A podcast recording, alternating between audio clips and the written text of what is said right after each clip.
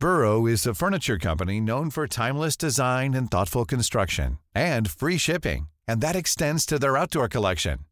Their outdoor furniture is built to withstand the elements, featuring rust-proof stainless steel hardware, weather-ready teak, and quick-dry foam cushions.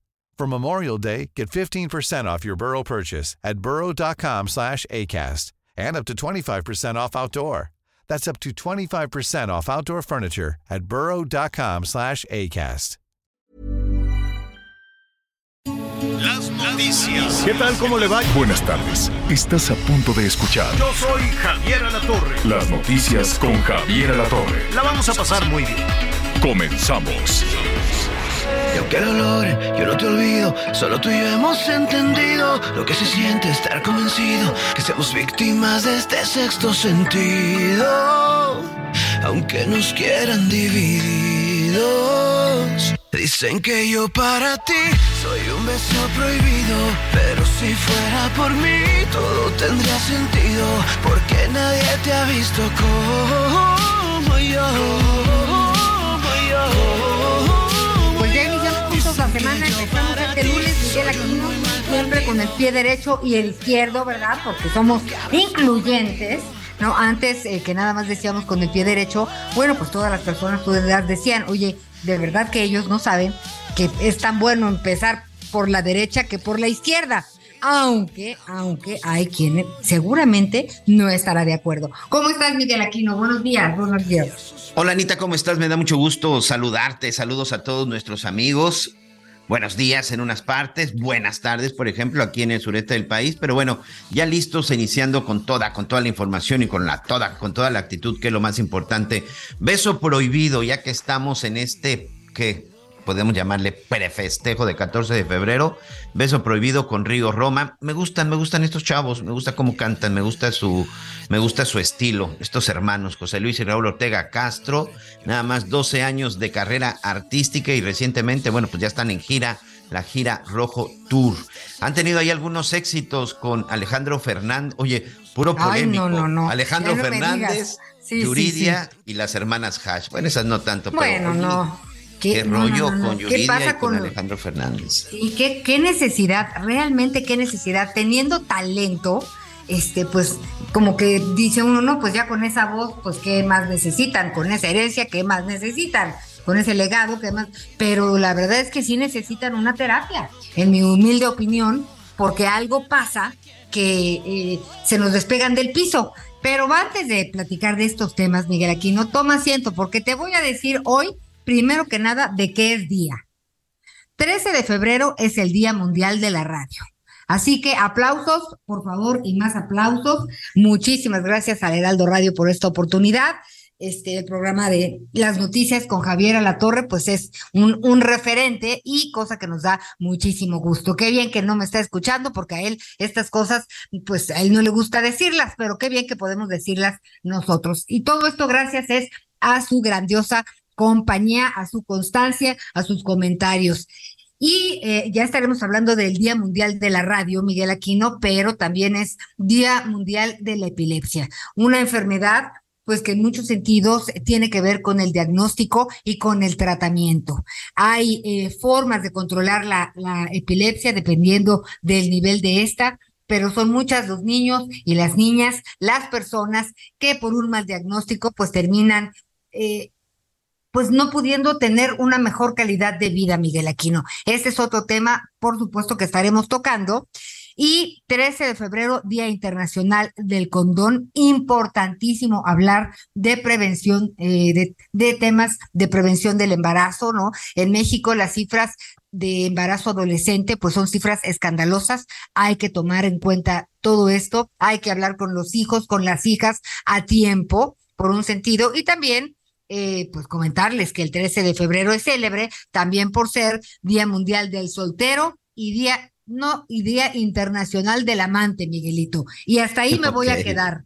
Oye, de- del amante, como ahora sí que prea lo del 14 de febrero y muy de la mano con el uso, Para con que el no uso se de los condones.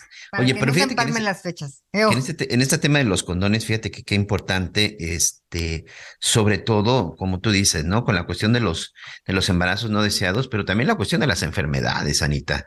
La cuestión de las enfermedades venéreas, estas enfermedades que incluso pueden, en verdad, pueden cambiarle la vida a hombres, a mujeres, e incluso de manera, de manera definitiva. Sí, hay que ser muy responsables. Como todo en la vida, por supuesto, hay que ser muy, muy, muy responsables al momento de tomar la decisión, chavos y chavas, o sea, y a la edad que sea, hay que ser muy responsable. Eh, evidentemente, bueno, no vamos a decir más detalles, pero bueno, hay ocasiones que las enfermedades de transmisión eh, sexual no se da entre gente tan joven, ¿eh? Y no se da entre, entre, ah, entre principiantes, sino al contrario, más bien ya se da a una edad adulta en donde pecan de confiados o simplemente ya no les importa, se olvidan de pronto de las responsabilidades, se olvidan de pronto de ser un poco más eh, eh, maduro y el hecho es de que muchas de las enfermedades o muchas de las personas que las contraen ya no son jovencitos, Anita. No, Miguel Aquino, y fíjate que además del tema de las enfermedades, sí quiero insistir en hablar con las chicas, con las niñas y con los niños. No sé, ya estoy como las abuelitas que sí soy. Este, si eh, en algunos temas yo me ponía de acuerdo con la psicóloga del colegio de mi hija, la mayor, pues para hablar con ella, ¿no? Y resulta que de pronto me sale mi hija con eh, unas, un conocimiento de algunos temas y le digo a la psicóloga, oye, pues ella ya sabe. Y me dijo, no, es que sí, la verdad es que con los niños luego no se puede. Es mejor este, ir platicando, platicando, platicando, porque lo que usted no les platique, no se preocupe, se lo va a platicar el niño de enfrente, el de atrás, el de adelante, y pues será información que no conozca, que, que no sepamos de qué están hablando. Es importante hablar de la prevención en el embarazo adolescente, porque México tiene un problema grave, ¿no? Este, eh, y este, pues en las cifras, según el INEGI en México, pues 18.9% de niñas adolescentes menores de 18 años, este, que representan el 15% de la población total, pues han tenido problemas con embarazos tempranos. Entonces, un embarazo temprano, sin información, es solas, eh, algunas niñas pues prefieren terminar el embarazo y acuden pues a cualquier sitio en donde les den respuesta, ¿no? Lugares que pagan, en donde a veces pierden la vida o se quedan con la posibilidad de no tener este hijos jamás. Entonces, mire, como quiera que sea, son sus hijas, son sus hijos, son nuestros hijos, tenemos que darles toda la información, darles herramientas, los pros y los contras, porque finalmente serán ellas y ellos quienes tomen una decisión. Y en la medida que sigamos esperando y esperando y estos silencios absurdos, ¿no? Este, pues perderemos todos, ¿no? Ustedes en casa, pues hay quienes pierden a un hijo o a una hija al tener eh, un embarazo temprano, Miguel no prefieren no enterarse. Otros, en el mejor de los casos, pues los padres se hacen caso del el nieto y pues ayudan de alguna forma, pero es la menor de las opciones que se realizan en nuestro país, así que no hay como hablar claro y buscar la mejor oportunidad. Y si no sabe cómo, asesórese. El que pregunta no se equivoca, Miguel. Es esa frase, esa frase de veras. Saludo, saludo a don César Peón, en donde en este momento que seguro no está escuchando, pero bueno, le mandamos un abrazo porque. Sí nos escucha, estén junta y con su chicharo, ahí está. Ah, muy bien, es que, es que te iba a decir, en ese momento ya están en la junta, pero no, en la Ciudad de México son las once, las once de la mañana. Sí, el que pregunta no se equivoca. Gran frase, que eso puede aplicar absolutamente para todo. Tenemos mucha información hoy en este inicio, inicio de semana. Hoy por la mañana, no sé si tuviste oportunidad de escuchar la mañanera, bueno, hay diferentes diferentes temas. Se entregó el reporte del Tren Maya, este Tren Maya polémico y en medio de tantas, de tantos señalamientos y cuestiones del presupuesto. Pero bueno, finalmente sigue avanzando. Hoy se hablaba precisamente de este avance. Estuvo por ahí la gobernadora del estado de Quintana Roo, quien dice que bueno, pues esto va a acercar más a los, a los grupos mayas. Pero hubo algo que me llamó mucho la atención del presidente de la República, Anita Lomelí, en donde dijo que si los candidatos a la presidencia de los Estados Unidos se siguen pasando de listos, se siguen pasando de roscas con los migrantes y sobre todo de los mexicanos, él va a promover que se lleve a cabo pues más bien no el voto en contra, simple y sencillamente que no se vote por esos candidatos. Recordemos que están muy próspera, muy próxima la elección presidencial en la Unión Americana, pero pues de nueva cuenta el presidente eh, arremete desde Palacio Nacional en contra de algunos politiqueros, porque además así los llamó, eh, de la Unión Americana. Pues mira, es un tema que eh, de una o de otra forma el presidente no ha soltado. Este, ya vino el presidente Biden y su esposa, ¿no? En esta cumbre eh, binacional de Estados Unidos, México y Canadá, y pues en buenos términos parece que están, en buena comunicación están. El canciller es una pieza clave, e, evidentemente, en esta relación. Y el presidente Andrés Manuel López Obrador, pues no habla al tanteo, porque en la frontera, pues ya sabes que no somos muy queridos, ¿no? Y pues hay, este, hay un particular gobernador que insiste en el muro y en, y, en, en, este tipo de redadas que para muchos pues son eh, pues inhumanas y van en contra de, de, los derechos humanos. Así que pues la verdad es que le tomo la palabra, este, pero veamos a qué se refiere en, porque como que, como que se lo dijo a quien le entendió, ¿no? Sí, claro, claro, o claro. Sea, exactamente no sabemos a qué se refiere, porque no, no fue tan claro. Pero sí, pues, claro. es, un tema que no ha dejado de estar presente y pues Miguel Aquino, pues hemos tenido eh, solicitudes de asilo según la Comar como nunca en la historia. Este, no, no, no se dan abasto en, en, la Comar y tampoco eh, pues el Instituto Nacional de Migración. O sea, la, eh, México, país de tránsito de origen y destino de emigrantes, pues se ha triplicado en los últimos años y cuando vienen los tiempos electorales allá, acá o a donde gustes, ¿no? Pues vienen eh, pues las hordas y todas estas eh, pues grandes filas de, de migrantes pues queriendo llegar a Estados Unidos, todos, ¿eh? Todos, en su mayoría todos quieren llegar a Estados Unidos, muy pocos le dicen al principio que quisieran quedarse en México. Esto es una realidad. Así es, y bueno, ya que estamos en estos temas de la Unión Americana, hoy en el día 15 del juicio en contra de Genaro García Luna, exsecretario de Seguridad Pública Federal, pues después de tanto, pues tanto secreto y tanta situación ahí medio, medio policíaca y peliculesca y hasta ridícula por parte de la, por parte de la Fiscalía de los Estados Unidos. Bueno, pues al final apareció el famoso testigo estrella que ya estaba más cantado y además un detalle, no hay más, ¿eh? No, yo, yo no, yo aquí lo dije la semana pasada. Este testigo que tanto están diciendo es Jesús el Rey Zambada. ¿Y por qué? Porque no tienen más, porque es el que han estado utilizando para todo, absolutamente para todo.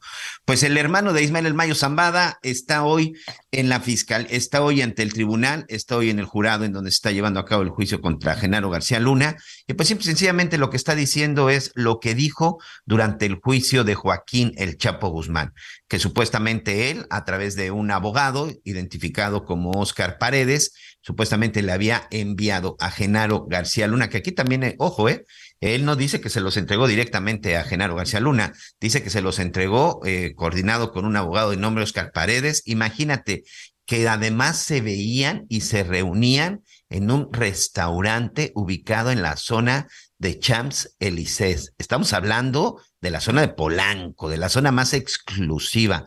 Dicen los que saben, Anita Lomelí, que en una de las zonas más caras de América Latina. Ah, pues ahí llegaba el rey Zambada con todos sus escoltas, se reunía con el supuesto enviado de Genaro García Luna y ahí les entregaba las maletas. Dice que hizo dos entregas, una de tres y otra de dos millones de dólares. Pero atención, seguimos en lo mismo desde que empezó esto. Es el dicho de Jesús el Rey Zambada, quien ha sido presentado como testigo estelar por parte de la Fiscalía. Un personaje que, por cierto, ya no aparece bajo el resguardo del sistema penitenciario en la Unión Americana, lo que hace suponer que ya está libre, con otra identidad, viviendo en la Unión Americana, con su familia, como parte de los acuerdos que llegó con la Fiscalía desde el momento en el que se declaró culpable y desde el momento en el que ha estado testificando en contra de quien a quien le pongan.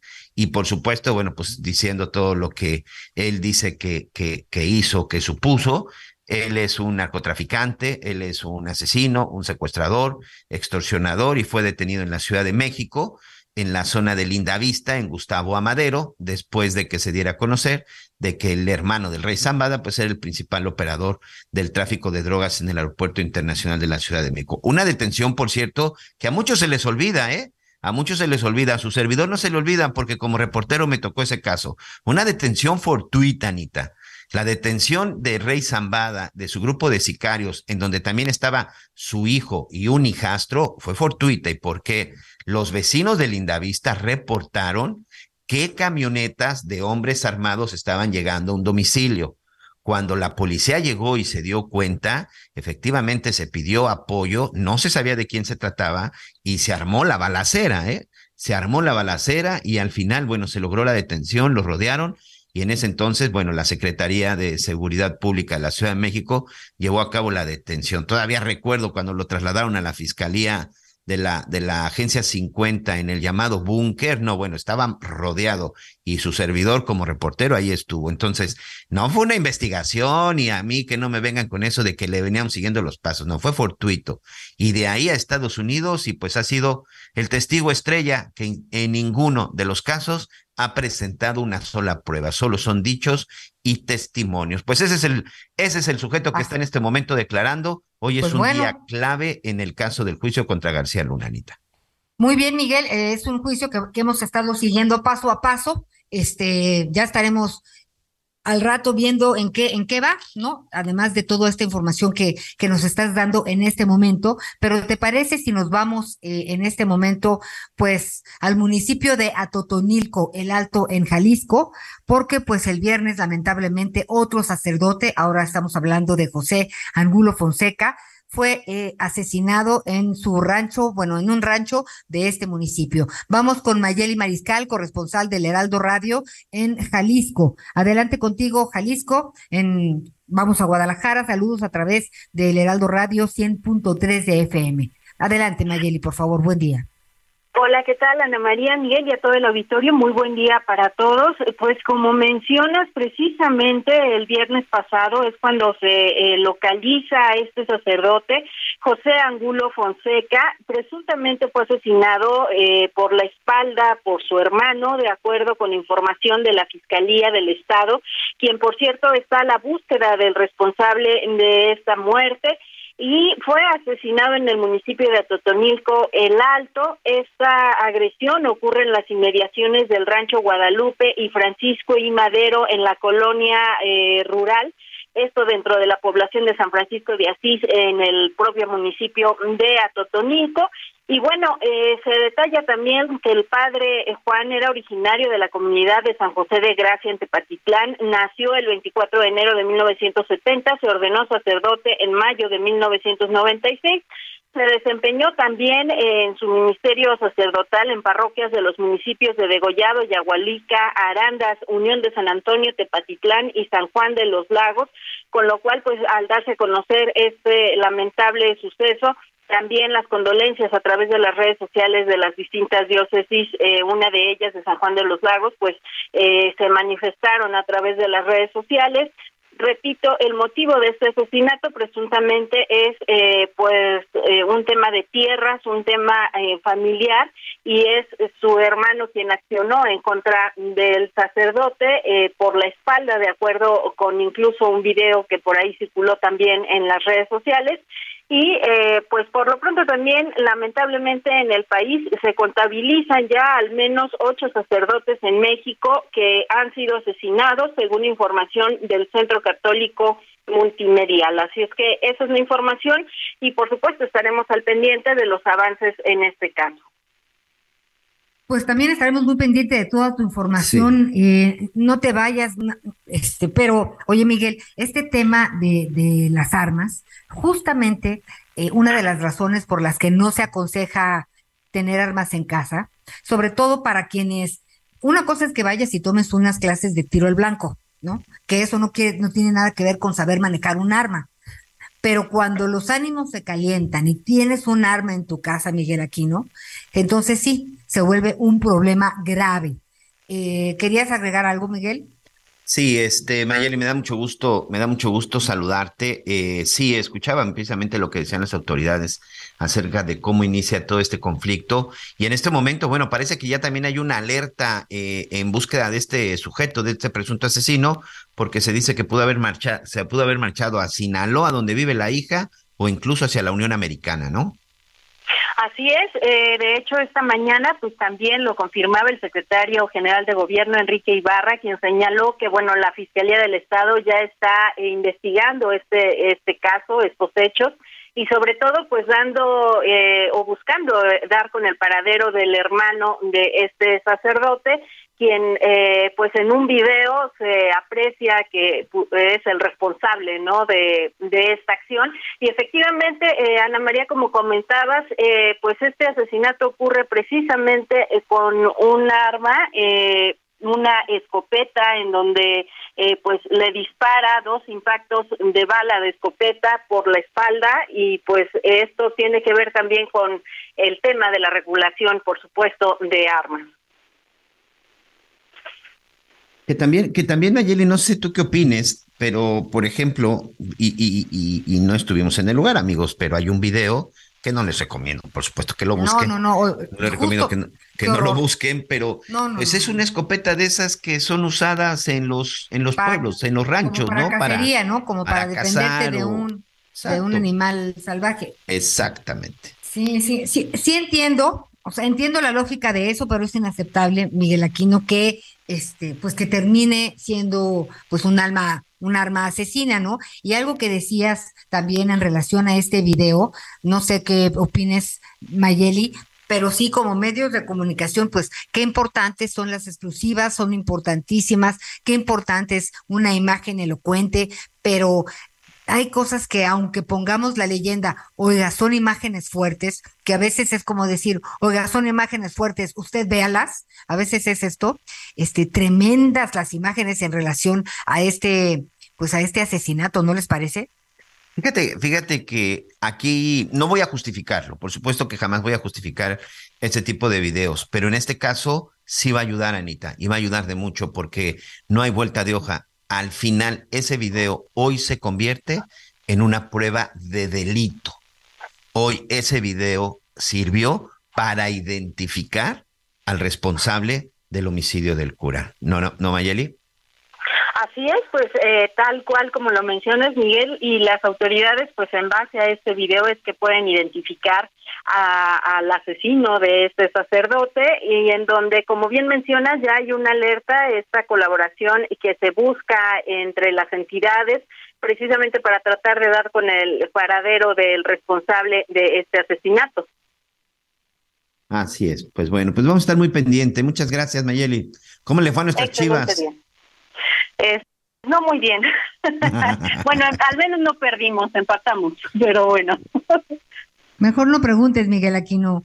Ay, sí, por ay, favor. Otro Mayeli día hablamos somos, de las chivas, Miguel. Somos, somos, compañeros de esa tragedia, pero bueno. Abrazo a nuestros sé. amigos en el estado de Jalisco, por supuesto.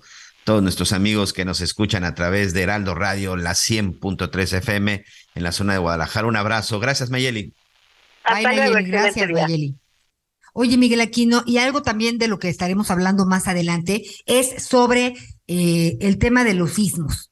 En cada localidad, en cada comunidad, pues cada estado es hablar de un universo enorme, pues ahora de hablar del país es otro, pero es muy importante conocer eh, la zona en la que vivimos, ¿no? Quienes, hay quienes son más propensos a sufrir el tema de, pues las, las cuestiones meteorológicas, ¿no? Los huracanes, ¿no? Nosotros pues somos propensos en la capital del país pues al tema de los sismos y desarrollaron un atlas de riesgo aquí en la capital del país eh, que metes tu dirección Miguel Aquino y te dice esta es su dirección. Usted tiene 8.5 de probabilidades eh, de tener problemas graves en en momentos de un sismo. Además, en época de inundaciones, a cinco cuadras de su calle hay este encharcamientos severos, por lo cual, o sea, te da una radiografía de dónde vives. Es muy interesante y sobre todo, Miguel, te ayuda a que planees con tu familia qué hacer, ¿no? ¿Qué hacer si se te inunda? ¿Qué hacer si se viene el huracán? ¿Qué hacer si hay un sismo? Este, lo primero que, que, solicitan en todos los casos es que no te pongas a mensajear, porque además lejos de marcar, nos ponemos, en, mamá, ¿sentiste el temblor? ¿No? Y en eso ya, ya, ya puedes sufrir un accidente, por lo cual es interesante estar hablando de estos temas. Las imágenes de Turquía pues nos simbran, no sé a ustedes, pero la memoria este, no traiciona y eh, pues que nos sirvan para estar pendientes, para estar alertas, para estar eh, seguros en la mejor manera posible, porque pues son, son cosas, tanto los cambios climáticos, fenómenos meteorológicos como los sismos, que ya conocemos y, existen protocolos, Miguel Aquino. ¿Te parece si más adelante hablamos del tema? Por supuesto, tenemos que hacer una pausa, así que no se vaya, regresamos con más en las noticias con Javier Alatorre.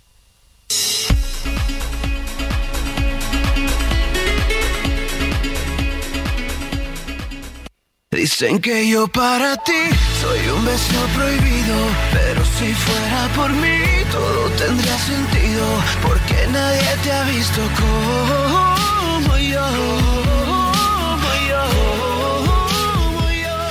Conéctate con Javier a través de Twitter, arroba javier-alatón. Sigue con nosotros. Volvemos con más noticias. Antes que los demás. Todavía hay más información. Continuamos. Las noticias en resumen. Dos sujetos armados del cártel Jalisco Nueva Generación, presuntamente, atacaron con armas de fuego las instalaciones de la empresa Uniradio, esto en Tijuana, Baja California. De acuerdo a los medios, los sujetos amenazaron a la compañía por haber promocionado un concierto que se realizaría este fin de semana, el cual fue cancelado. En Tabasco detuvieron a un joven identificado como Humberto N. como presunto responsable del tiroteo en el antro de Bar Villahermosa la noche del sábado pasado. Este sujeto hizo diversos disparos en la entrada del lugar generando pánico entre los asistentes, quienes se tuvieron que tirar al piso para resguardarse. El presunto responsable de la muerte de tres policías del municipio de Salinas Victoria, Nuevo León, ya fue detenido. Se trata de Francisco N., de 26 años, cadete de la Secretaría de Seguridad Pública del mismo municipio. Y hoy el dólar se compra en 18 pesos con 5 centavos y se vende en 19 pesos con 16 centavos. El mundo de la moda en mueble está en movimiento en Expo Mueble Internacional, la feria líder de muebles y decoración en América Latina. Encuentra lo último en tendencias, diseño y calidad en muebles para el hogar, oficina, jardín, infantil, decoración, entre otros. La cita es del 15 al 18 de febrero en Expo Guadalajara. Regístrate en www.expomuebleinternacional.com.mx. Gracias, Miguelito. Muchas gracias. No, un saludo fuerte. No hay muchos comentarios en relación al tema de, el Día Oficial de los Amantes y el Día Oficial de la Soltería. Hablaremos, yo me iré más por el Día Mundial de la Soltería, porque, eh, ah, las abuelitas como son tremendas que a fuerza quiere que se casen los nietos y las nietas. Qué barbaridad. Pero ya las cosas han cambiado, ¿no? Ahora conozco relaciones muy exitosas, muy amorosas, eh, que no quieren tener hijos en primera instancia, son muy claros, y en segunda instancia, cada quien en su casa. Es una de las modalidades, me parece, más ultramodernas de hace de unos años para acá, y pues tiene, tiene, pues está interesante, está interesante. ¿Qué piensa usted que es lo que más nos interesa a nosotros? Pero ahora vámonos a cosas menos, menos románticas, pero no por eso menos importantes. El tema del trabajo y del empleo. De acuerdo con el Instituto del Seguro Social, durante enero se crearon 111.699 empleos formales, lo cual sería el tercer mayor aumento para el mes de enero en los últimos 16 años. Esto es una cifra oficial. Ahora yo le pregunto a usted, eh, ¿no le ha tocado más que nunca en estos últimos años que compañeros, amigos, familiares, vecinos, conocidos y desconocidos se le acerquen para decirle, oye, no tengo trabajo, te doy mi currículum, te echo la mano, este, en, en, en mi situación quiero decirle que como nunca, sí he tenido compañeros eh, que perdieron el empleo y sí peticiones de trabajo eh, en muchos sentidos. Entonces, sí sería interesante analizar si se crearon 111.699 empleos formales, desde luego la necesidad es mayor, pero sí se o sea, si se cubren esos empleos. Y para hacer este análisis de los empleos formales en nuestro país, nos da mucho gusto saludarte, Héctor Márquez Pitol, presidente de la Asociación Mexicana de Empresas de Capital Humano. ¿Cómo estás, Héctor? Gracias. Ana María, muy buenos días, qué gusto saludarte. A ver, ayúdame a hacer esta regla de tres para entenderle, ¿no? Por favor. Sí, pues bueno, es que es cierto lo, todo lo que dices. Eh, por un lado está el, dato este que se acaba de publicar, pero pues estamos viendo eh, cada vez a personas con más en la informalidad, buscando trabajo. Entonces, ¿qué es lo que está ocurriendo? Que pues que esa cifra, aunque suene buena y que sea correcta, que sea de las más grandes de los últimos años, pues bueno, el, el problema es que lo que se necesita son mucho más empleos. Eh, ¿Cuántos empleos se necesitan?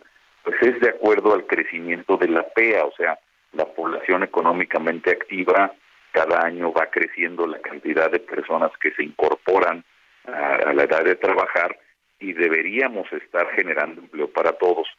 Y, lo que nos está ocurriendo es que el promedio de los últimos 10 años es que en la formalidad con seguridad social, eh, como, el dato que acabas de comentar de 111 mil, pues bueno, al final del año no llega a 700 mil el promedio de todos estos últimos 10 años y quitando por supuesto los años de la pandemia que no no van al caso.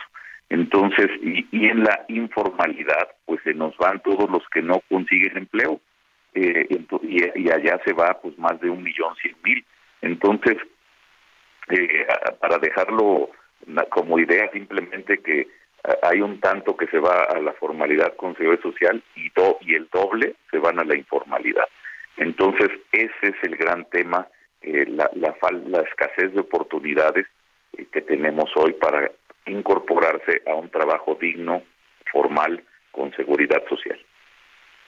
A ver, ¿qué necesitamos para, para realmente entonces crear este, estas oportunidades, porque fíjate que nos hace falta, este, hoy, y parezco disco rayado, eh, gente con, con expertise, ¿no? Gente con que sepa técnicos en distintas materias. ¿Cómo podríamos cruzar lo que somos, lo que tenemos hoy con la necesidad que tiene nuestro país? Este ¿Por dónde podríamos orientar a las personas? Si, si bien hay una crisis en el, en, el, en el sentido de que no hay empleo digno para todos, pues tenemos que darle la vuelta y, trabajar. O sea, no, no, no podemos quedarnos con la declaración y irnos para abajo porque pues la renta hay que pagarla y los niños tienen que comer. ¿Qué sugieres? Sí, es un tema difícil de abordar porque no es fácil una solución, ni dos ni tres, es una mezcla muy grande, pero bueno, eh, por un lado, eh, tener claro cómo es que se generan las oportunidades de empleo. Ahí es donde hay que darle muchísimas gracias a, las personas, a los empleadores, a los patrones que deciden poner su dinero en lugar de en una cuenta de banco, decir, oye, yo voy a invertir en tal tipo de negocio, sea pequeño o sea una gran fábrica, para ponerlo a trabajar y ahí se generan las oportunidades. Entonces, lo único que genera empleo es la inversión. Si alguien invierte, te digo, una pequeña tintorería o, o, algo tremendo. Y, y después, pues bueno, no se generan más así porque eh, por diferentes causas, vamos a suponer que de repente alguien no se puede incorporar ese empleo que se generó porque le falte conocimiento, porque le falte experiencia. Entonces, sí se requiere del otro lado de la moneda que las personas eh, estén preparadas, sobre todo los jóvenes que busquen hacer experiencia, que no se esperen hasta terminar de, estudiar para ponerse a trabajar, porque entonces es cuando empieza el gran problema de que lo que encuentren va a ser, eh, si es que encuentran sin, sin experiencia, pues de muy poco salario.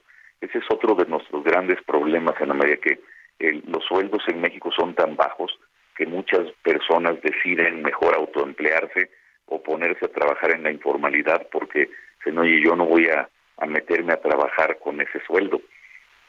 Otro de los problemas es que nuestros impuestos, derechos, hablando de una persona de sueldo promedio en el país, que ahorita el sueldo promedio de enero es de 15.700 pesos en todo el país promedio, eh, lo que tiene que pagar simplemente su patrón de seguridad social es un 30% más. Entonces, eh, si le sumas todas estas cargas de derechos más los impuestos, son tan altos que es un incentivo para que se vayan a la informalidad.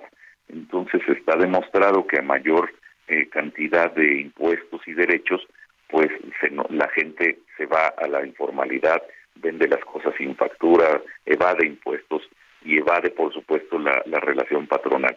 Entonces, el y cómo atraer más inversiones, ese es el, el gran asunto, para que realmente lleguen a las áreas, sobre todo todo lo que es nuestra zona del sureste del país, allá los porcentajes de informalidad se van hasta más del 80%. En, en todo el país el porcentaje actual es 55 promedio y, y hacia los estados del norte afortunadamente eh, baja hacia el treinta y tantos. Entonces tenemos un México muy diferente según los estados.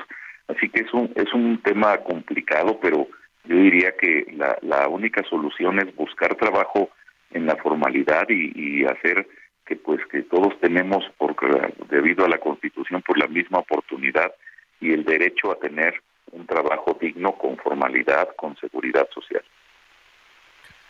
Ay, pues mira, este no no no suena sencillo, pero eh, pues todos quisiéramos eh, eh, el mundo ideal, ¿no? Que es un trabajo digno con un horario, obviamente estamos hablando de un horario digno y las prestaciones de, ley, esto está muy bien.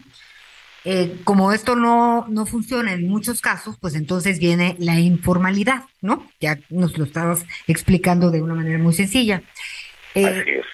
Pero, mi queridísimo, nosotros tenemos que trabajar.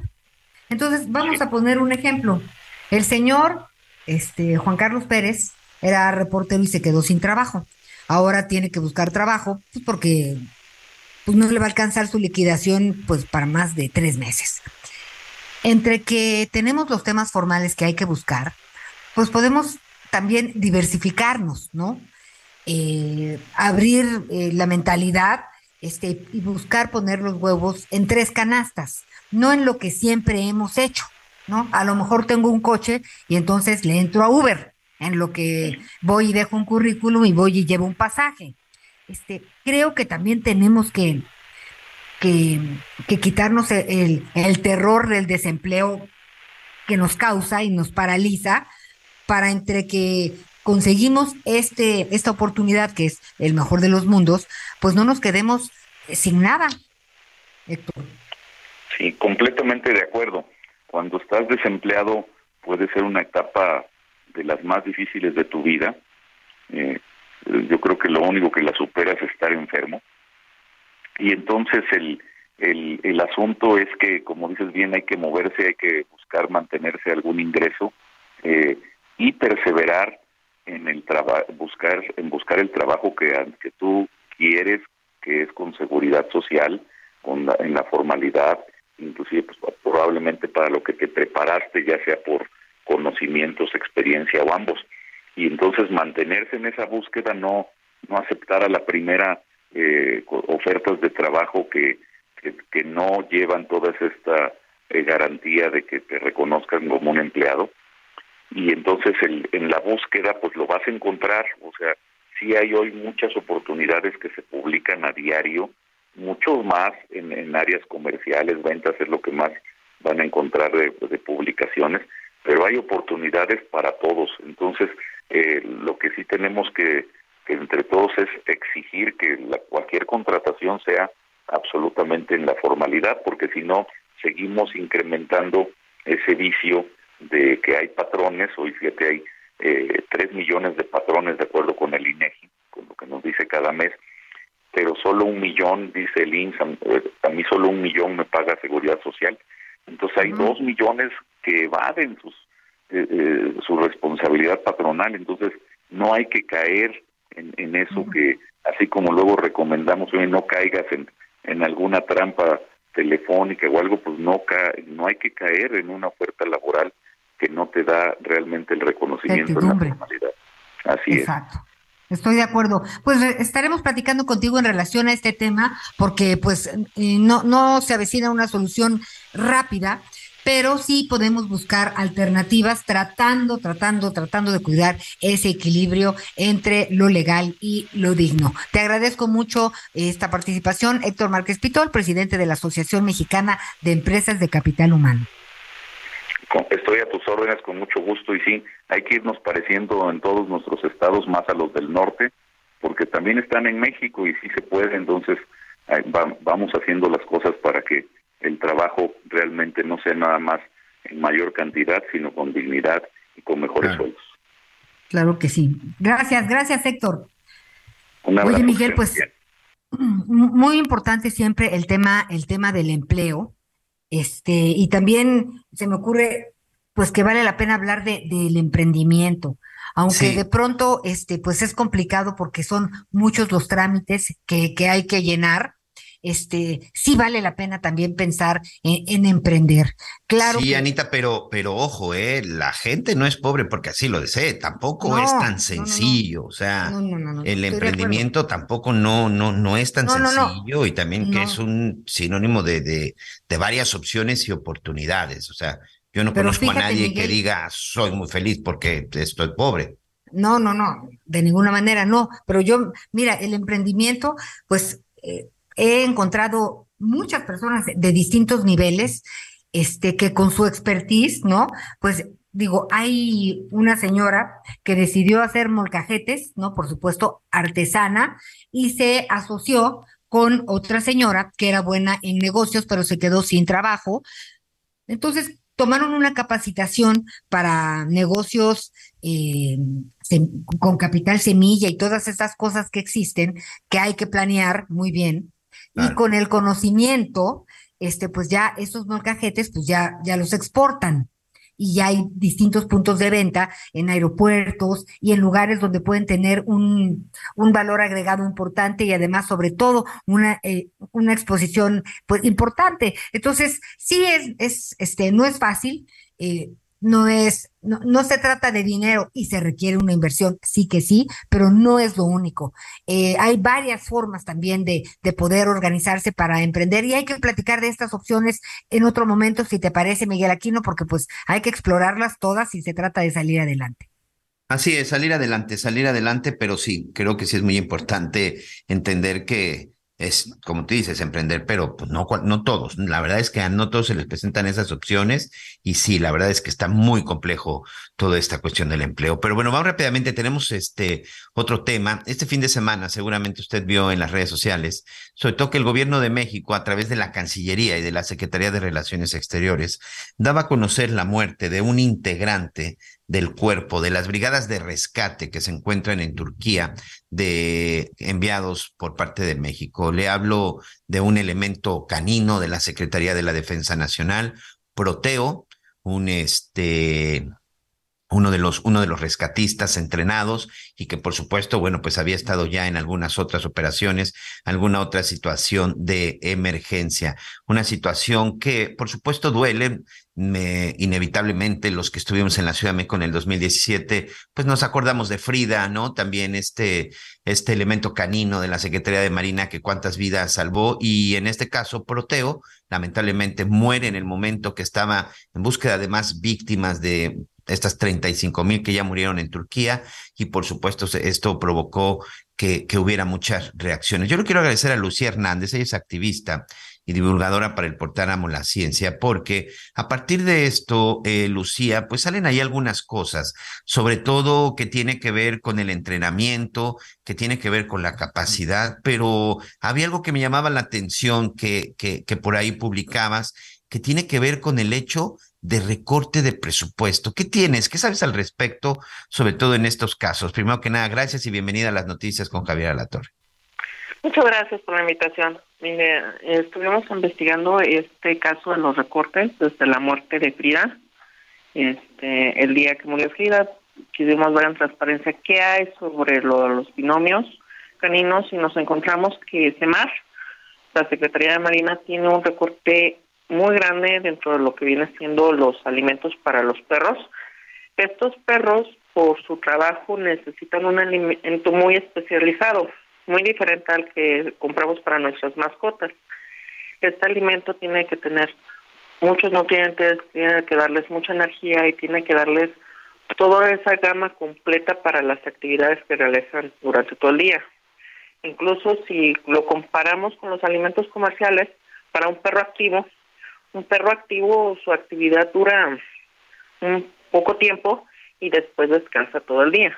Estos perros de, la Marina y del Ejército no tienen esta oportunidad. Son perros de trabajo y por lo cual necesitan alto rendimiento. Los alimentos para, para estos canes eh, en esta categoría de alto rendimiento son alimentos caros. La realidad es que sí tienen esta esa característica más allá de sus nutrientes que son diseñados para el trabajo y que son caros. Entonces, notamos que hay una reducción en el presupuesto. Este, por ejemplo, en el 2018 se hacía un gasto de 5 millones de pesos, baja a 2019 una fracción de cientos de, pesos, bueno, de cientos de miles, y ya durante el 2020 ya hace un, un recorte de 2 millones de pesos. Este recorte es porque se ha cambiado la, la marca del alimento y esa marca de alimento pasaron de uno especializado al que es comercial. Es lo, que te iba, es lo que te iba a preguntar, perdón que te interrumpa, Lucía. En este caso de recorte de presupuesto, ¿qué es lo que tienen que ver? ¿El cambio de proveedor o, o precisamente, bueno, lo que ahorita me explicabas, pero sobre todo, ya está afectando? Es decir, esto puede afectar en la, en la salud o puede afectar en el número de elementos caninos que puedan ser alimentados.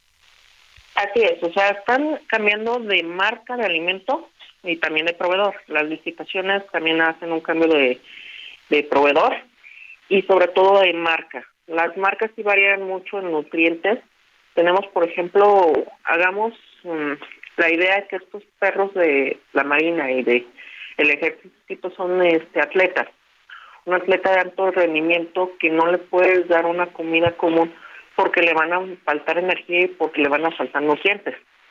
Si tenemos estos perros de acción militar, los que están acompañando a los operativos, este, antidrogas y sobre todo que hay perros antiexplosivos que están trabajando todo el día, van a necesitar más calorías y van a necesitar otro tipo de alimento.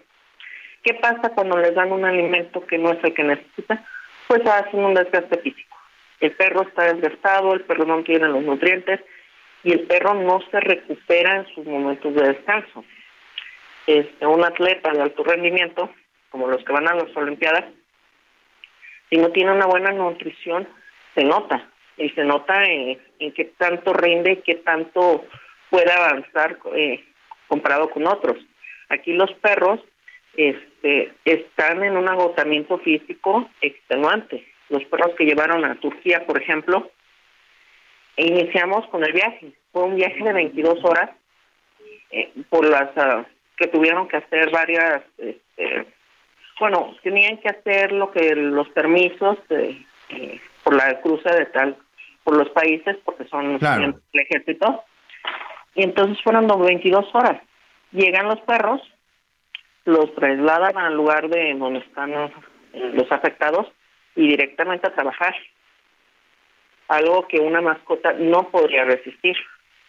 Y eso es lo que debemos este, hacer la diferencia. Estos perros no se pueden separar con ninguna mascota que tengamos. Incluso esos perros son muy activos como los Alaska, no llegan a tener las necesidades nutrimentales que un perro de trabajo. Entonces, aquí vemos que el recorte hasta el 2022 llega a los 2 millones de pesos. En 2022 los alimentaron con 2 millones de pesos y eran 233 elementos. Nada más de lo que viene siendo este mar. Muy eh, bien. Sí.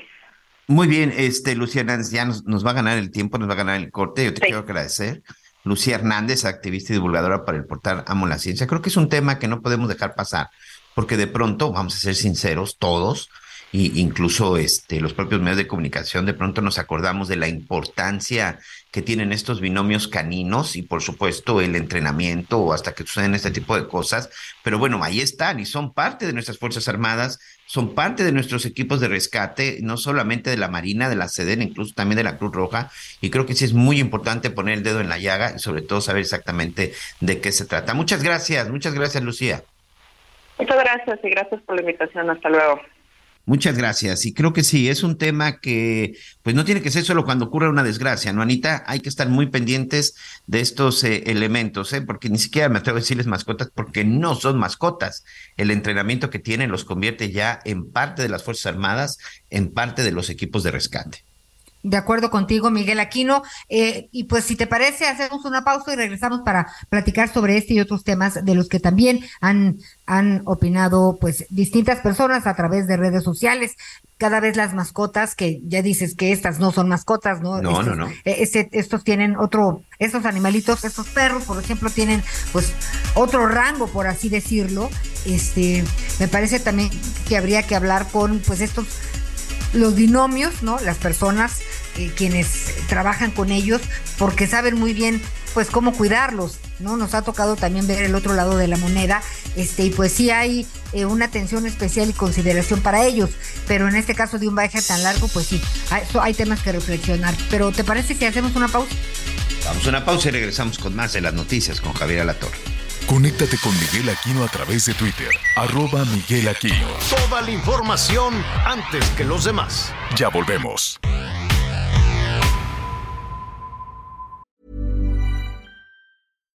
Wow. Nice. Yeah.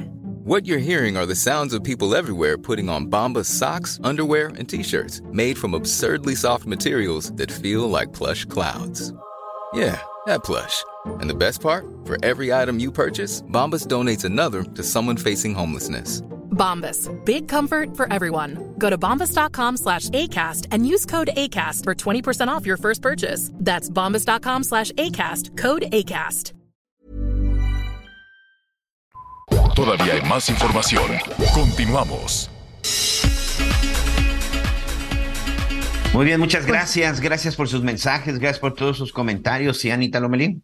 Sí, sí, sí, decía que bueno que nos acompañan, ¿no, Miguelito? Así es, hoy este fin de semana tuvimos por ahí visita de Estado, estuvo en la zona de Campeche después de que el presidente también por ahí se estuvo, estuvo reuniendo con, pues, sobre todo con los gobernadores de la zona, con los gobernadores del sur y también tuvo por ahí una reunión interesante, vamos a platicar de ella que tuvo que ver este, con los servidores de la nación y con el tema de los bancos del bienestar. Interesante también lo que dio a conocer. Pero antes de todo esto, bueno, primero recibió al presidente de Cuba, Miguel Díaz Canel, y pues fue ahí un evento que generó muchas reacciones que generó muchas reacciones, no solamente por la visita, porque yo sigo sin entender realmente cuál fue el motivo cuál fue el motivo de la visita, supuestamente para agradecer el tema de los médicos y un tema que al final también ha sido muy polémico porque si no tengo entendido, pues los médicos nos están costando y se ha estado anunciando que van a seguir llegando más, pero también, bueno, pues por ahí darle una condecoración que tiene que ver con este asunto del caballero aguilasteca, una condecoración que hemos visto, que también ha sido muy polémica, sé que cada quien también se le ha dado a quien se le ha dado su gana. Recuerdo que Enrique Peña Nieto se la dio, por ejemplo, al, al yerno de Donald Trump, o sea, por Dios, ahí también fue algo que sencillamente no, no, nunca se entendió. O sea, ¿qué hizo el yerno de Donald Trump? Porque de acuerdo con el artículo 40, pues dice que es para alguien que ha hecho algo muy importante para nuestro país, pero sobre todo por la humanidad. Pero bueno, vamos a platicar un poquito sobre todo de esta relación y el significado y qué vimos, qué vimos el fin de semana en Campeche. Yo le quiero agradecer a Stephanie Genaro, experta en geopolítica y columnista de economista y de algunos medios en donde también ahí, bueno, pues ha sacado mucha información al respecto. Y bueno, bienvenida, bienvenida Stephanie, bienvenida, gracias por este por este tiempo en las noticias con Javier La Torre. Y a ver, tú desde tu expertise, ¿cuál es el verdadero significado de lo que vimos en Campeche este fin de semana entre el gobierno de México y el gobierno de Cuba? Gracias. Antes que nada, muy buenas tardes, Ana María y Miguel. Creo que efectivamente es importante notar lo que está pasando en este momento, más allá de la condecoración, esto tiene que ver con un ámbito ideológico de una nueva geopolítica que tiene la administración del actual presidente López Obrador. Parece de alguna manera que México adopta a Cuba y esto nos habla de su visión geopolítica, porque mientras tenemos a un Lula en Brasil que está peleando por este liderazgo de potencia regional, México parece quedarse cómodo adaptando a un país con tintes ideológicos dictatoriales que no dejan nada bueno ni a su país ni a la humanidad, porque Cuba es el país que tiene el mayor número de presos políticos. Cuba es un país que tiene a más del 70% de su, de su población viviendo en extrema pobreza y que además hay que recordar que estos médicos nos cuestan, pero que el dinero que nosotros pagamos con nuestros impuestos no va hacia los médicos, va directamente a las alas de la dictadura cubana. A ver, esta parte creo que es la que incluso los propios médicos mexicanos se han quejado mucho. Se dice que, que los médicos cubanos eh, son contratados. Lo primero que te quiero preguntar, y sobre todo si tú tienes conocimiento, ¿se le paga directamente al médico Miguel Aquino de Cuba por estar ejerciendo en la zona alta de Chiapa o se le paga al gobierno de Miguel Díaz Canel por el servicio prestado de ese médico de nombre Miguel Aquino?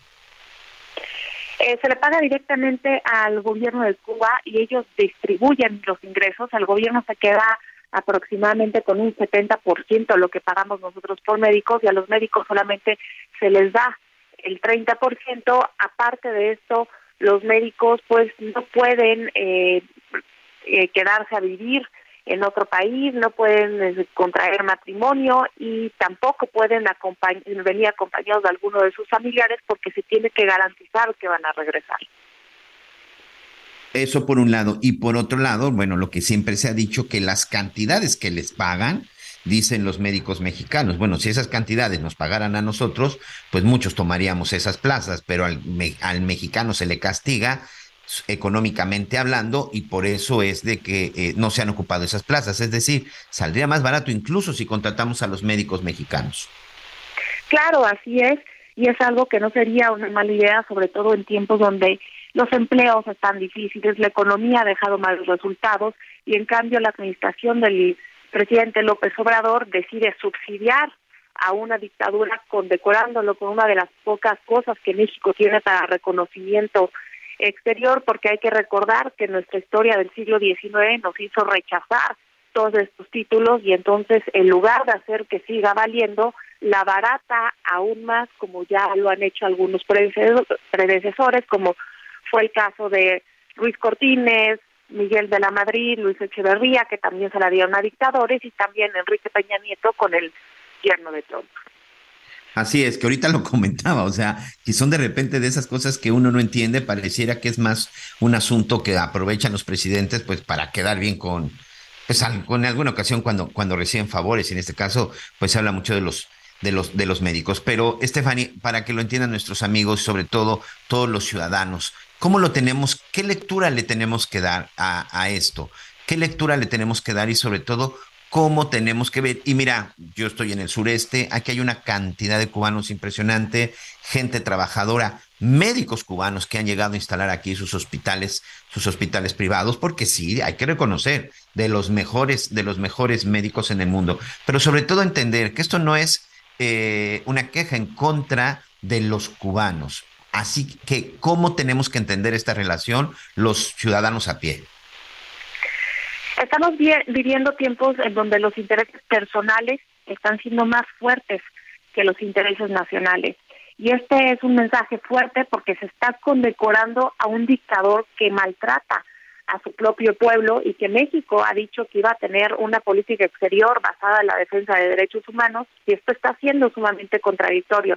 Ahora también tenemos que entender que México está adoptando a Cuba ya que Venezuela no lo puede seguir financiando por la difícil eh, situación económica que tiene. Ahora México parece querer tomar ese lugar y es una postura donde intentar reagrupar a todos estos grupos de izquierda, pero que definitivamente se olvida del papel que México juega no solo en la región, sino a nivel mundial y estamos viendo que la peor política exterior está haciendo la política interior.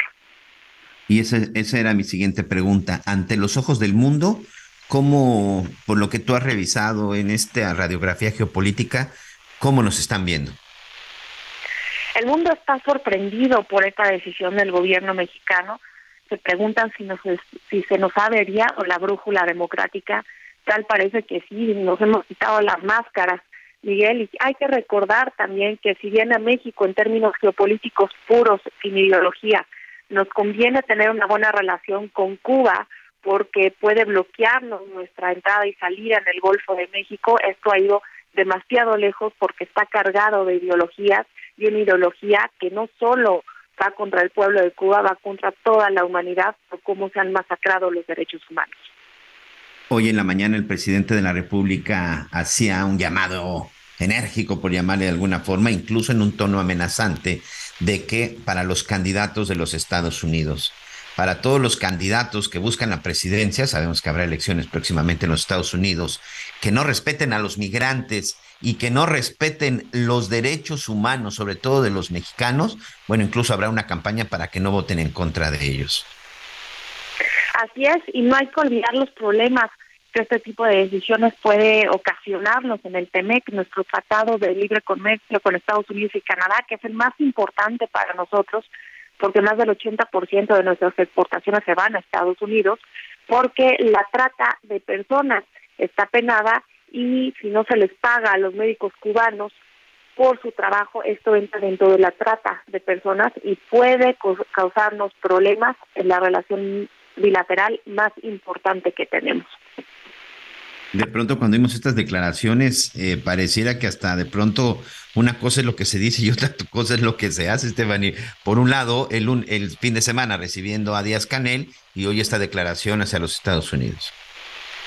definitivamente parece que sus mensajes están destinados a diferentes audiencias, están siendo destinadas para consumo local, pero se le está olvidando que tiene impacto también en lo internacional y que México forma parte de una comunidad de estados internacionales. Así es, pues bueno, pues vamos a estar muy pendientes, insisto, este tema no tiene que ver con el, con el pueblo cubano, un abrazo para todos nuestros amigos cubanos, hay muchos, muchos cubanos que, insisto, aquí en la zona del sureste, en el centro del país, pues se han establecido, amigos cubanos incluso que están en los medios de comunicación y que son muy, muy exitosos, son exitosísimos, que son espléndidos en lo que hacen los médicos, el problema a veces es la forma en la que pues como todo, ¿no? Nuestros gobernantes son los que no nos dejan claro realmente cuál es la relación y sobre todo cómo debemos de abrazar o cómo debemos de apoyar cuando verdaderamente nos necesiten. Muchas gracias, Stephanie. A todos, que tengan una excelente tarde.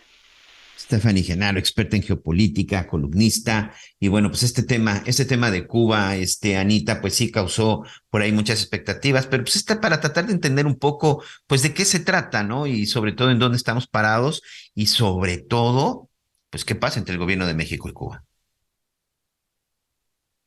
Anita Lomelí, ya se me fue por ahí. Bueno, a ver si ahorita por ahí este, nos reconectamos. Aquí estoy, Miguelito. Ah, muy bien. Estoy, Miguelito. Estaba yo muy, muy atenta escuchando. Y pues mira, te digo que es un tema este, pues que ha dado mucho de qué hablar desde el principio, ¿no? Porque han estado claras, eh, pues los gustos eh, y, y, sobre todo este tema de, de estar cerca de, de, de los dictadores, ¿no? ¿no? No, los tratan como, como dictadores, pero al final de cuentas, él, eh, el presidente de Venezuela, Maduro, eh, de Nicaragua, eh, pues son, son, son dictadores.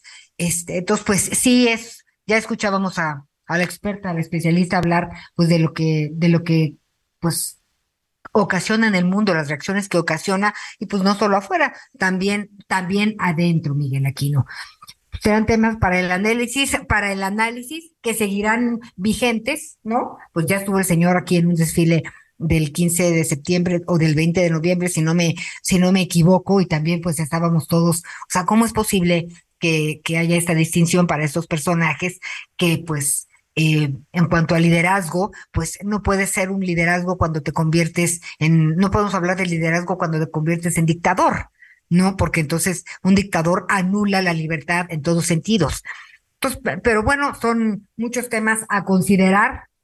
Y también, Miguel, aquí no hemos estado muy pendiente del tema de, pues, de protección civil, ¿no? De qué pasa cuando hay un sismo, estoy hablando de, de algunas ciudades y algunos estados del país, pero en general las situaciones de emergencia pues tienen que ponernos muy atentos eh, a los huracanes, ¿no? A las pues a estas tormentas tropicales. Tú ahora que vives en Cancún, me imagino que la percepción del sismo te cambió pues totalmente a, temas que tengan que ver con el agua, Miguel Aquino. A veces nos dices, no, bueno, es que aquí las lluvias, este, pues los, los árboles totalmente se doblan y sí, y sí hay inundaciones severas de, de otro tipo. El chiste es tener la posibilidad de estar eh, informados, porque no es lo mismo eh, actuar con información que estar corriendo como locos este, por el susto, ¿no? Y, y es importante si tenemos gente mayor, adultos mayores en nuestra casa, si tenemos bebés, este, pues cómo vamos a actuar, ¿no? Nunca quisiéramos salir de la casa, pero en algunas circunstancias es, es mucho mejor. Entonces, pero en la medida que estemos hablando constantemente de estos temas, estaremos mejor ubicados y en mejor posibilidad de actuar con certeza. Y pues lo decíamos hace un momento, eh, las imágenes de, de Turquía nos duelen constantemente porque pues nos acordamos de, lo que hemos vivido eh, en la Ciudad de México, en Oaxaca, en algunas partes de Guerrero, en algunas partes de Morelos que ha sido, este, pues han sido devastadores algunos sismos, ¿no? Todavía sigue el tema de la reconstrucción en muchos lugares, pero por eso, pues hoy nos da muchísimo gusto saludar a Miriam Ursúa, secretaria de Gestión Integral de Riesgos y Protección Civil de la Ciudad de México, ¿no? Ella pues es arquitecta, y además pues eh, tiene una amplia experiencia en este tema de gestión urbana y ambiental, ¿no? Ha, trabajado y fue coordinadora del programa regional de capacitación para mejorar justo esto, la gestión urbana. Entonces, pues es, es una experta en la materia y conocí, tuve la oportunidad de conocer el Atlas de Riesgos. Muchas gracias, querida Miriam, por platicar con nosotros. Y a ver, explícanos, este Atlas de Riesgos, ¿de qué va? Bueno, eh, eh, primero muchísimas gracias por la invitación y por poder compartir con ustedes eh, avances importantes que hemos tenido en la Ciudad de México en relación al conocimiento de riesgo justamente dentro de este proceso de gestión de riesgo sísmico de la ciudad del cual tú estás hablando. Este conocimiento de riesgo es importante justamente porque es nos permite tener información sobre eh, los peligros, sobre la vulnerabilidad y sobre la exposición que existe en nuestra ciudad en relación a los riesgos. Este es un atlas que hemos estado trabajando desde el primer día de la gestión y es un atlas que tenía alrededor de 300 capas que nosotros por supuesto eh, las revisamos eh, y las actualizamos, pero en este momento te quiero decir que tenemos 1.862 capas de información actualizadas. Tenemos además módulos dinámicos de información y eh, tenemos alrededor de 100 eh, capas de información reservada que tiene que ver especialmente con toda eh, la información de los ductos de Pemex, por ejemplo, o todo lo que son los ductos y cañerías de, de gas LP eh, perdón, de gas natural. Eh, y además de todas aquellas instalaciones que hay en el subsuelo y que nos sirven justamente para determinar eh, los, eh, los permisos para los impactos urbanos. importante comentarte que las consultas que hemos tenido desde que esto se inició hasta este momento, hemos llegado a 83.6 millones de consultas al finalizar eh, el 2022. Y nosotros pensamos que este año pues vamos a tener prácticamente otras cerca de cerca de 6, 7 millones de, de consultas más. Este este atlas de riesgo verdaderamente digo ha sido sumamente importante porque primero es sencillo, es dinámico, es público, es abierto, es es útil para la toma de decisiones de las autoridades y de la población en general, y es un instrumento base para la planeación del territorio, para la generación de programas y planes de desarrollo urbano. Es que tenemos tantas consultas en este momento que vienen primordialmente de todos los colegios de ingenieros, de arquitectos, de la academia, eh, de, todos aquellos actores que Oye, secretaria. el desarrollo de nuestra ciudad. De acuerdo, secretaria. No, no te me despegues del micrófono porque si no, por momentitos te dejamos de escuchar, por favor. hablando del Atlas de riesgo, a ver, el tema de eh, pues saber exactamente a, qué estamos expuestos, tanto en nuestra casa como en nuestra oficina, o sobre todo aquellos lugares a los que acudamos con mayor frecuencia, sin lugar a dudas es importante. Pero del Atlas se desprenden muchísimas actividades que realiza la Secretaría como está eh, pues el plan eh, familiar, distintos protocolos. Si queremos ahorita empezar a, entender cuáles protocolos tenemos que, que tener eh, pues platicados en casa, ¿por dónde empezaríamos? Mira, hay una cosa que es importantísima y que es como el ABC. El A es hacer eh, justamente el plan familiar. Eh, y el plan familiar nosotros lo hemos puesto en nuestra página web y lo hemos estado entregando a los diferentes grupos sociales fundamentalmente, a fin de que este plan familiar se trabaje eh, justamente, eh, como dice, en familia. ¿Para qué? Para saber que en el caso de un sismo, dónde vamos a estar, dónde podríamos estar y dónde nos vamos a encontrar y a qué teléfono vamos a llamar de manera de que podamos decir estamos bien y ya nos tranquilicemos. Eso es por una parte.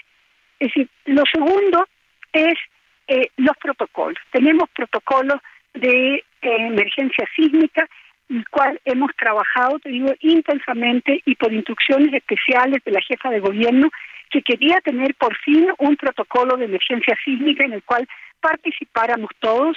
Eh, hemos hecho, te digo, un gran trabajo, lo hemos incluso eh, puesto en la Gaceta oficial y hemos preparado dentro del gobierno mismo cerca de 5.000 funcionarios que están, te digo, en disposición en el caso de un sismo real. Eh, de estar eh, cada uno en su lugar. Es decir, hay algunos que van a estar en el C5, otros en las alcaldías, otros en las coordinaciones territoriales y otros van a estar, por supuesto, en, en los cuadrantes. Y también tenemos preparada gente que podría estar en un momento determinado en algunos puntos de colapso, para lo cual hemos, hemos hecho capacitación y tenemos, digo, los formatos listos para que ellos lo puedan ocupar en ese momento. Pero no solamente es ese... Perdón. Sí, Miriam. Discúlpame que te interrumpa, pero es que si no, luego nos perdemos un poquito. En este tema de capacitación, si hay adultos mayores, si hay personas con discapacidad en distintas eh, viviendas, ¿no? En caso de que sea pues un multifamiliar o un edificio grande de más de 10 pisos, este, podemos llamarlos a ustedes para que pues haya una capacitación y ver qué hacer con esta persona o si subimos, si bajamos o nada más nos quedamos en donde sea el mejor lugar de resguardo en, el departamento. ¿Podemos tener una capacitación? Por supuesto que sí, o sea, es cosa de, nosotros estamos recibiendo permanentemente solicitudes de capacitación en unidades habitacionales o en lugares en donde justamente hay actores como los que tú me estás diciendo, que hay muchos adultos mayores, que hay discapacitados, pero también hay muchas mascotas. Esas son tres ah. cosas que tenemos que tomar en cuenta. y estas capacitaciones tienen que ver con cómo actuar, pero también con corresponsabilidad. Es decir, eh, las personas que viven en una unidad habitacional tienen que tomar en cuenta, te digo, quiénes viven allí y quiénes serían responsables también en un momento determinado de poder trasladar aquellos que son discapacitados o que van a demorar más en la, en, la evacuación para apoyarlos y ayudarlos.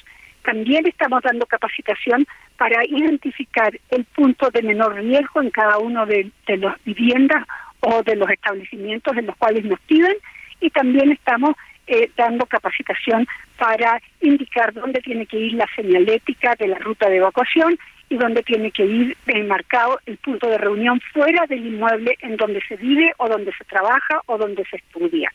Sí, son cosas básicas, pero que es importante hacerlo porque es la única forma de que eh, nos sintamos mucho más seguros de que de lo que está pasando y de lo que tenemos que hacer. Y en este sentido, algo que tú decías que me parece muy importante que hacer en este momento, lo hemos repetido en muchas ocasiones, que quienes están de un segundo piso hacia abajo, que por favor vayan por la ruta de evacuación y bajen al punto de reunión fuera del inmueble. Los que están en un tercer piso hacia arriba, no se muevan. Eh, busquen el lugar de menor riesgo dentro de su, vivienda o dentro del lugar en donde estén, que normalmente tiene que ver, te digo, con las columnas principales de, la edificación, eh, y permanezcan ahí hasta el término del sonido de la alerta sísmica o el término del movimiento sísmico. Y a partir de ese momento es que bajen con tranquilidad, sin correr, sin empujar y sin gritar hasta el punto de reunión por la ruta de evacuación. Son cosas de acuerdo. que las repetimos muchas veces, pero eh, esto significa que todos tenemos, te digo, que saberlo como sabemos dos más dos son cuatro. Eh, de acuerdo donde estemos, sabemos que estamos en un segundo piso, ¿qué hacemos? Un tercer piso hacia arriba, ¿qué es lo que hacemos? ¿Sí? De acuerdo. Eh, cerrar las llaves del gas también. Exactamente, cerrar las llaves del gas, eh, apagar, la, apagar la luz. Digo, ¿por qué? Porque pues eso puede ser un, una puede darse la posibilidad digo de una explosión o puede darse la posibilidad de una fuga cuando se mueven los cuando se mueven las cañerías se quiebran en fin de acuerdo. tenemos que tomar en cuenta eso Muchas cosas. Eh, tener una, una mochila de vida siempre preparada. Es decir, Oye, mi querida arquitecta secretaria, esta mochila de vida la vamos a tocar en, en otro momento. Tú sabes que en el radio el tiempo no perdona. Entonces, ¿te parece si nos quedamos ahorita eh, con este atlas de riesgo y todo el plan familiar y, todas estas cosas que nos has platicado y hemos de, organizar otra otra sesión pues para hablar eh, solamente de la de la mochila de vida, ¿te parece? Con todo gusto, eh, nosotros estamos, te digo, con toda la información necesaria para que se le pueda entregar, te digo, a los auditores una forma de estar cada vez más cerca. Perfecto. Pues en www.atlas.ciudaddemexico.gov.mx pueden tener acceso al Atlas de riesgo. Muchísimas gracias, secretaria Miriam Murcia, Ursúa, secretaria. Conéctate con Ana María a través de Twitter, arroba Anita Lomelí. Sigue con nosotros. Volvemos con más noticias. Antes que los demás. Todavía hay más información. Continuamos.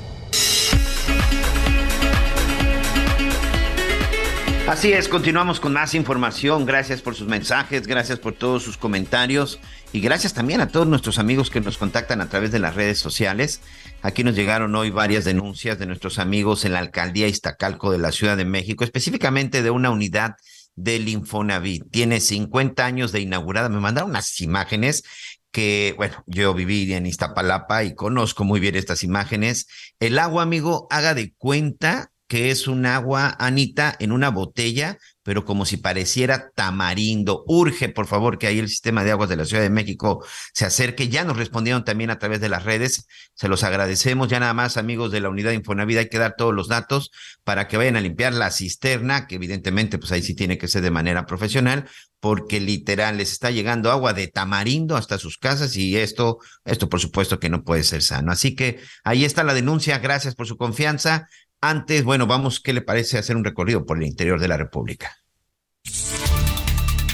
Desde Guadalajara, Sandra Paula, la mujer de 38 años que fue atacada por su expareja Alejandro N., quien ya fue vinculado a proceso, se mantiene en el hospital en coma inducido. Esto a consecuencia de las lesiones que le provocaron el 4 de febrero pasado al interior de su domicilio Alejandro N., su expareja, y ahora su familia es quien solicita apoyo a través de donativos para sufragar los gastos tanto médicos como legales. Los costos de la asesoría legal van en aumento. El llamado de la familia es apoyar a través de estos donativos económicos para sacar adelante los gastos a través de la plataforma donadora.org. La familia de Sandra abrió un perfil en donde se puede apoyar y el link de esta página es donadora.org diagonal campañas diagonal unidos por Paola. En tanto, ya se llevó a cabo la audiencia de vinculación para Alejandro N., quien deberá permanecer un año en prisión preventiva oficiosa mientras integra la evidencia de la carpeta de investigación y poder dictar una sentencia por los delitos de feminicidio en grado de tentativa y robo calificado. Desde Guadalajara, Mayeli Mariscal, Heraldo Radio.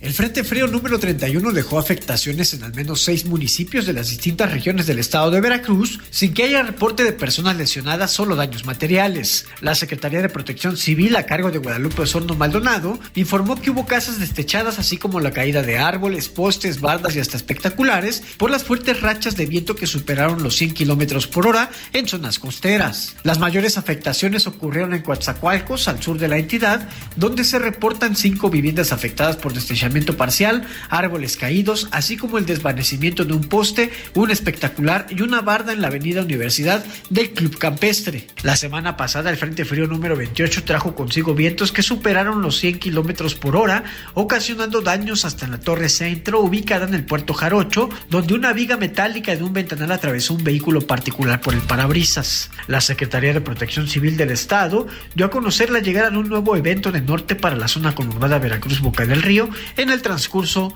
de la semana. Informó desde Veracruz Juan David Castilla. El mundo de la moda en mueble está en movimiento en Expo Mueble Internacional, la feria líder de muebles y decoración en América Latina. Encuentra lo último en tendencias, diseño y calidad en muebles para el hogar, oficina, jardín, infantil, decoración, entre otros. La cita es del 15 al 18 de febrero en Expo Guadalajara. Regístrate en www.expomuebleinternacional.com.mx. Bueno, pues ya decíamos que entre los lo que se celebra hoy, que es el día del amante, yo no sé a quién se le habrá ocurrido eso. bueno, alguien muy inteligente, eso sí, eso sí podemos pensar porque así no se hacen bolas mañana. ¿Usted de veras hace algo el Día del Amor y la Amistad? Miguelito, ¿tú haces algo el Día del Amor y la Amistad? Pues mira, la verdad es que depende también de las fechas y sobre todo en qué día cae. Mañana que es martes es medio complicado.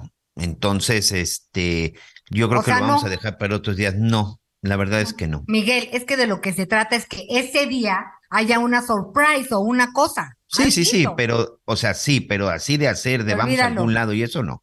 Sí, no, ni yo tampoco. Lamentablemente tampoco. Este, pero bueno, hay muchas personas que sí, hacen una planeación, una producción, este, y pues eso tiene que ver también con, con el turismo. Por esto me da mucho gusto saludar al ingeniero Héctor Tejeda, presidente de la Confederación de Cámaras Nacionales de Comercio, Servicios y Turismo porque el 14 de febrero, pues también podemos hablar de una derrama económica. Y además, eh, pues ya ya sin restricciones por esto de la pandemia o con restricciones distintas, pues se habla de, de una derrama económica de más de 25 mil millones de pesos. Héctor, ¿cómo estás? Siempre es un gusto saludarte. Ana María, ¿cómo estás? Qué gusto saludarte. Igualmente a Miguel, a todo tu auditorio, muchísimas gracias por el espacio. Y como lo comenta, estamos muy contentos porque se acerca ya la celebración de este día, ya las personas empiezan a preparar con las compras eh, de algunas eh, cosas. Mañana tendremos llenos totales en restaurantes, en cines, teatros, centros de entretenimiento, hoteles también en el tema en el tema del turismo, en el tema de romance. La verdad es que esperamos, como tú bien lo decías, una derrama económica de 25 mil millones de pesos. Oye, y a ver, cuando hablamos de derrama económica, platícanos de qué. A ver, hablamos de hoteles, hablamos de, de qué. Hablamos, mira, que comenzando, comenzando eh, Primero por los regalos que se compran eh, con antelación. Son regalos de, son eh, perfumería, ropa, calzado, joyas que se le compran a, a los enamorados o a los amigos, porque este es el día del amor y de la amistad. Flores, muchas flores se venden este día. Y también el, el, día el día 14, pues ya tenemos eh, tenemos temas de, de, hospedajes en algún lugar, algunas parejas que salgan o que se vayan a algún lugar de romance, eh, cafeterías, ventas de bebidas, licores en los restaurantes, eh, lugares de esparcimiento como cines, teatros, centros de entretenimiento, eh, en fin, muchos de los sectores se ven beneficiados por este día. Pues la verdad es que da gusto escuchar escuchar este tema, este, porque pues pues es alentador, ¿no? Es hablar de es hablar de trabajos y, de, y de reactivación económica. Oye, y ya viene también eh, el tianguis turístico que por primera vez este se llevará a cabo en la Ciudad de México. Este, qué importante es este encuentro que aunque es a nivel empresarios, ¿no? Porque son prestadores de servicios y los empresarios quienes se reúnen principalmente y, todo el universo que tiene que ver con el turismo, este, pues para hacer, para hacer negocios. Pero México, sin lugar a dudas, eh, a pesar de la pandemia, pues sí ha avanzado en el tema de turismo. ¿Cuál es tu opinión? Fíjate que, el tianguis turístico en la Ciudad de México se espera que sea el tianguis turístico que más, eh, que más citas comerciales, que más, eh, que, más visitantes tenga. Eh, al ser una ciudad con tanta que tanto ofrece, yo siempre digo, pues la Ciudad de México para mí es la mejor ciudad del mundo en el tema de restaurantes, en el tema de hoteles, en el tema de todo lo que ofrece, de todo lo que ofrece definitivamente entonces, nosotros pensamos que este va a ser el mejor tianguis de la historia eh, que ha habido. Eh, van a participar seguramente todos los estados, muchos municipios, pueblos mágicos, eh, lugares lugares de nuestro país que se van a promocionar ante todos los mayoristas y ante todas las personas que van a buscar nuestro país como destino turístico. De acuerdo, eh, estamos platicando con el ingeniero Héctor Tejeda, presidente de la Confederación de Cámaras Nacionales. Héctor Tejada, qué barbaridad. Héctor Tejada, presidente de la Confederación de Cámaras Nacionales de Comercio, Servicios y Turismo. Eh, este, el tema del tianguis turístico, México ocupa hoy el segundo lugar a nivel mundial en los destinos más visitados. Es lo, es lo que pues, se ha dicho. Sí, sí es correcto. Sí. Voy a platicar porque, mira, eh, cuando viene la pandemia, digo, una de las cosas positivas, aunque el sector turismo fue muy golpeado eh, durante la pandemia, eh, México nunca cerró las fronteras como otros países.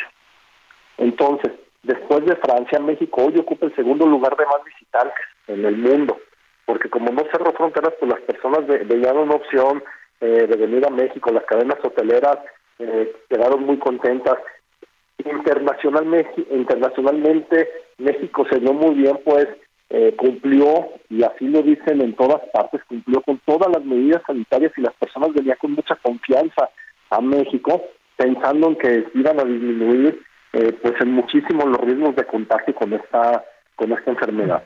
Entonces, al final de cuentas, eh, nosotros como empresarios pensamos que fue un gran acierto por parte del gobierno federal no cerrar no cerró las fronteras en nuestro país y hoy gracias a eso México ocupa este lugar, este lugar en visitantes.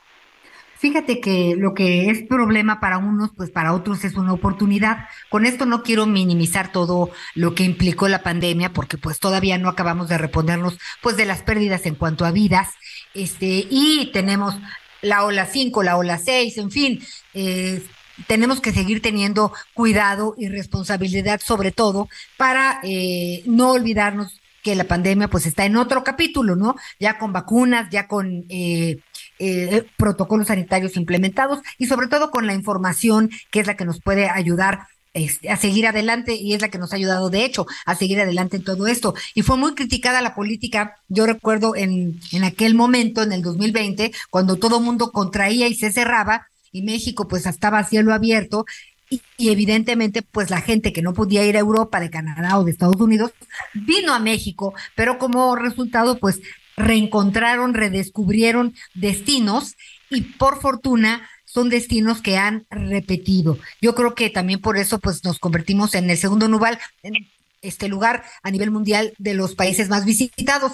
¿Quién decide quién es el primero o el segundo? ¿La Organización Mundial del Turismo? Sí, fíjate que pues son estadísticas que sacan y eh, son estadísticas que sacan del número de visitantes en los países y por eso es que México, que México ocupa este segundo, este segundo lugar. Y bien lo dices, Ana María, la verdad es que hubo, un, hubo eh, el turismo fue el más golpeado. Digo, y dejemos el turismo, la verdad, las lamentables vidas humanas que se perdieron no solamente en nuestro país, sino en el mundo. Sí nos dejó definitivamente esta es considerada la pandemia más grande que ha habido en la historia que tenemos memoria, porque no sabemos que haya pasado, claro. tenemos memoria, pero en la historia que tenemos memoria, esta es la pandemia más fuerte que hemos tenido.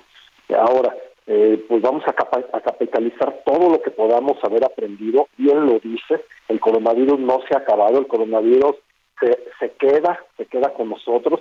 Entonces, eh, yo siempre invito a no bajar la guardia en las medidas sanitarias que podamos seguir respetando.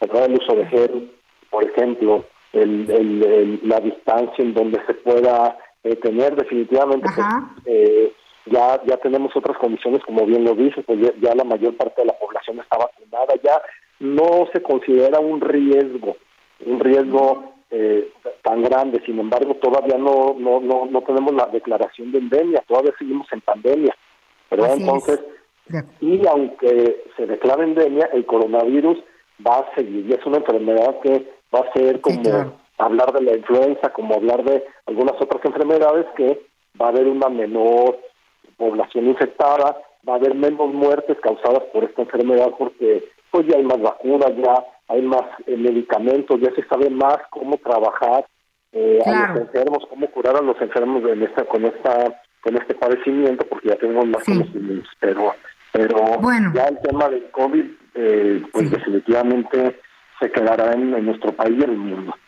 De acuerdo. Pues tendremos que platicar, ¿no? El tianguis turístico será a finales de marzo, me parece que empieza el 26 y habrá muchas actividades. Se llevará a cabo un, festival paralelo en la Ciudad de México, en el exterior, en Reforma, donde estarán eh, representados los 32 estados del país. Así que pues va a ser una fiesta por cuatro días. La Ciudad de México será la ciudad mundial del turismo. Muchísimas gracias, ingeniero Héctor Tejada, presidente de la Confederación de Cámaras Nacionales de Comercio y Servicios y Turismo. Estaremos platicando más adelante. Gracias. Gracias, Ana María, gracias por el espacio. Ya platicaremos eh, después más del tianguis y más acerca de la rama económica de este 14 de febrero. Gracias. Gracias también, gracias también, Miguel, y gracias a todo tu auditorio. Un saludo. Muchas gracias. Pues sí, Miguelito. Oye, ¿y tú cómo has visto el turismo por tus tierras nuevas ahora? Aquí no termina el turismo. Déjame decirte que eh, precisamente hace unos minutos salió el reporte sobre eh, las operaciones, las operaciones aéreas. Ahorita te voy a dar el dato exacto. Fíjate, este domingo nada más tuvimos 572 operaciones aéreas. 288 llegadas y 284 salidas. El fin de semana largo, que fue el fin de semana del 5 de febrero, la ocupación hotelera estuvo al 80%. Oye, al 80% la mayoría. y, no fue puente, no estamos en puente, ¿verdad? No. No, ahorita no fue puente, pero bueno, la semana pasada sí, pero sí, al final normalmente, bueno, las operaciones andan por ahí de los de las 500 operaciones al día, tanto de llegadas como salidas, y bueno, el 80% de ocupación para el fin de semana largo. Vamos a ver ahora en estos días, pero la verdad es que es un destino que siempre tiene una ocupación que debe de andar por ahí del 60, 70% en temporada muy baja, si no es que yo creo que hasta un poco más, y que además, cuando no es el turismo nacional, es el turismo extranjero. Ahorita hay mucho turismo extranjero porque hay lugares como en Canadá, Estados Unidos y también algunos países europeos donde hace mucho frío y por supuesto, bueno, pues prefieren venirse en esta temporada a pasar un poquito de calor, Anita. De acuerdo, pues bueno, seguiremos hablando de esto porque es muy importante estar conscientes de que hay que fomentar el turismo al interior, ¿no? El turismo interno, ¿no? Que los mexicanos conozcamos más México, pero tendremos ya tiempo de hablar de este tema mucho más adelante, Miguelito. Estamos listos para seguir con nuestro siguiente tema. Así es, muchas gracias. Y bueno, ayer viste el Super Bowl, ganó tu equipo favorito. ¿Cómo viste el Super Bowl? Yo le iba a Filadelfia, mi hijo tenía el pico en el piso, así que pues muy tristes, pero ganamos con Rihanna. La mera verdad me deslumbró. Sí, la verdad es que impresionante. Bueno, pues está con nosotros Edgar Valero, aquí está ya nuestro comentarista y analista deportivo, conductor del programa Los Profesionales del Deporte en el Heraldo Radio, no se lo pierda, la verdad es que Edgar y todo su equipo de los más, de los más acertados. Y vaya Super Bowl, mi querido Edgar. Yo tenía mucho tiempo que no me emocionaba tanto, pero sobre todo ver un partido como el que vimos el día de ayer. ¿Tú qué opinas?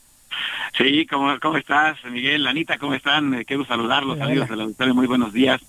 Pues eh, todavía eh, excitados, emocionados de, un gran partido, cerradísimo, cerradísimo, donde pues los jefes de Kansas City vienen de atrás, toman la ventaja y en pues con cuatro segundos, ocho segundos en el reloj, hacen el gol de campo de la victoria eh, una gran, gran estrategia de Andy Reid, el eh, entrenador en jefe de los jefes de Kansas City, eh, que manda a, a uno de los receptores a no anotar, sino a quedarse ahí en la rayita antes de la zona de anotación para que no tuviera tiempo de regresar el equipo de las Águilas de Filadelfia, que pues tuvieron un par de equivocaciones, digamos, en cierta forma de novatos, claro que estamos hablando de deportes máximo nivel, pero en esa parte final del encuentro donde se tardan eh, casi ocho minutos y sacan solamente tres puntos, jugaron totalmente en su contra, Anita Miguel.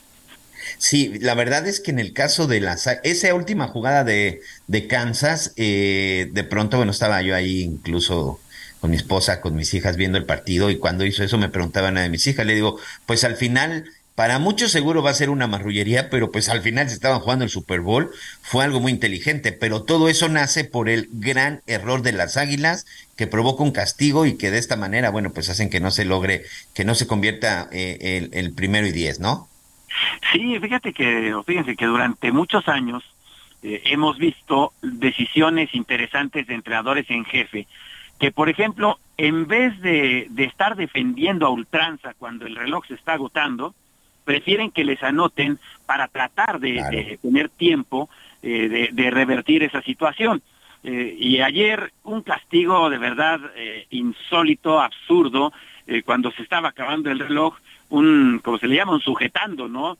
James Bradbury, este jugador del equipo de, las Águilas de Filadelfia, se equivoca terriblemente, sujeta a, el receptor, a Juju Smith Schuster de, de los jefes de Kansas City, marcan el castigo y con eso automáticamente le dan el tiempo suficiente a Kansas, no solamente para, para el primero y diez, sino el tiempo suficiente para planear qué querían hacer. Eh, fue la verdad un encuentro muy emocionante, parecía que, que los jefes iban a ser arrollados por las Águilas de Filadelfia, que se fueron con una gran ventaja al medio tiempo, pero no, eh, esos 17 puntos sin respuesta de la segunda mitad por parte de, de, Pat Mahomes, que conquista su segundo supertazón en su cuarta aparición en el juego de campeonato del NFL, pues eh, hace, hace que pensemos que verdaderamente este es el sucesor de Tom Brady. Las comparaciones van a existir eternamente, Anita Miguel, pero, pero sí, tenemos a un joven que ahora a sus 27 años tiene también ya dos supertazones. Yo no sé si su carrera le dé para conseguir los siete que logró Tom Brady en un caso excepcional. como Tom Brady no habrá nadie nunca jamás en el mundo mundial te traiciona, te traiciona el corazón, Anita. Pues mira, yo no sé si va a llegar como Tom Brady, pero yo creo que Mahomes va a escribir una historia. Yo creo que aquí lo importante es que cada quien escriba su historia. Ayer, por ejemplo, que veía en las estadísticas, decían que ya está en la misma lista en donde está Tom Brady, donde, no, perdón, donde está Manning, donde está Montana, y por ahí se me escapa uno más, que a esa edad o con su tercera o cuarta aparición, bueno, pues ya tenían dos, ya tenían dos dos Super Bowl. Pero también otro, digo, de pronto solo nos quedamos con el coreback. Yo me quedé impresionado con Pacheco y me quedé impresionado con Kels, que le atrapó todas, Edgar. El número 87, que por cierto es el que tiene la historia junto con su hermano que también juega en las Águilas, ¿no? La historia de estos hermanos, pero el número 87 de Kansas agarró todo lo que le puso en las manos Mahomes. No, no sé si se vale darse autocebollazos, pero me voy a dar uno, Anita Bien, merecido, merecido el miércoles publicó una estadística que decía que eh, ambos equipos habían anotado el mismo número de, puntos durante la temporada y habían terminado con el mismo récord, habían terminado como primer lugar de su división eh, y lo más importante que cada uno tenía un hermano Kelsey eh, para completar la estadística, no podían estar más parejos y ayer ahí en el durante la transmisión del partido apareció esa, esa estadística que me dio mucho gusto, no creo que, que me la hayan copiado, pero creo que se dieron cuenta que, sí era significativo en términos eh, de la diversión, ¿no? Porque el Super Bowl, además de todo, ya no es un juego para expertos, es un juego para divertirte.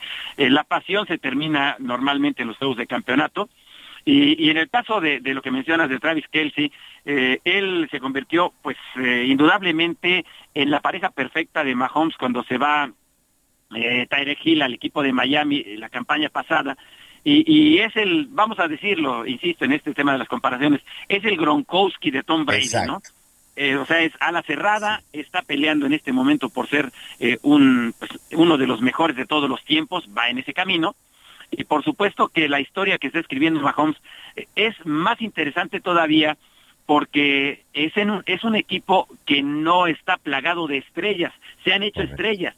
Y el caso de Pacheco que mencionabas, después de recibir dos golpazos brutales en la misma serie ofensiva, una con el casco en un costado del pecho, abajito del, digamos, de, de, de, la axila, por ahí el, golpe, eh, tuvo los arrestos para seguir siendo pues una de las armas de, de, estos jefes de Kansas City que durante la postemporada ocuparon a 17 jugadores diferentes como receptores en la postemporada lo cual habla de la versatilidad de este equipo y de que, pues, efectivamente son eso.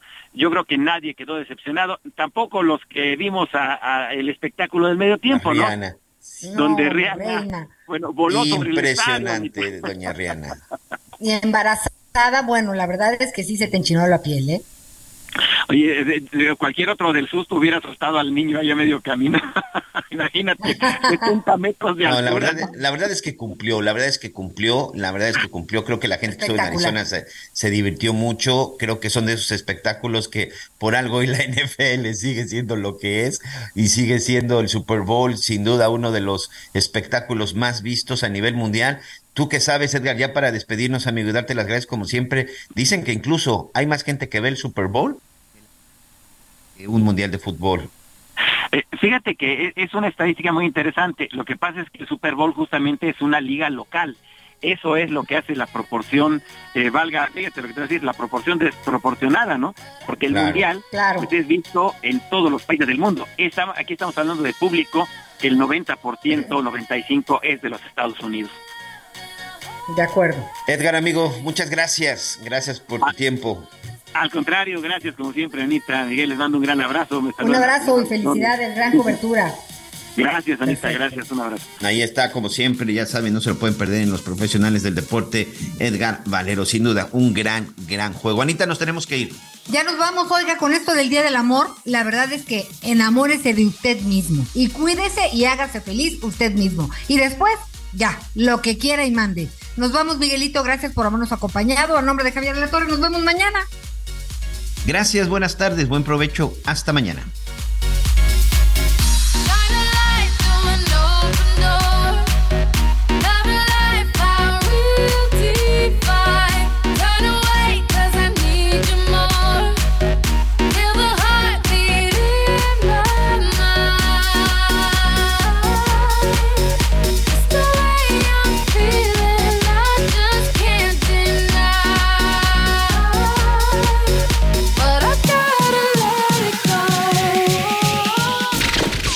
Gracias por acompañarnos en Las Noticias con Javier La Torre. Ahora sí ya estás muy bien informado.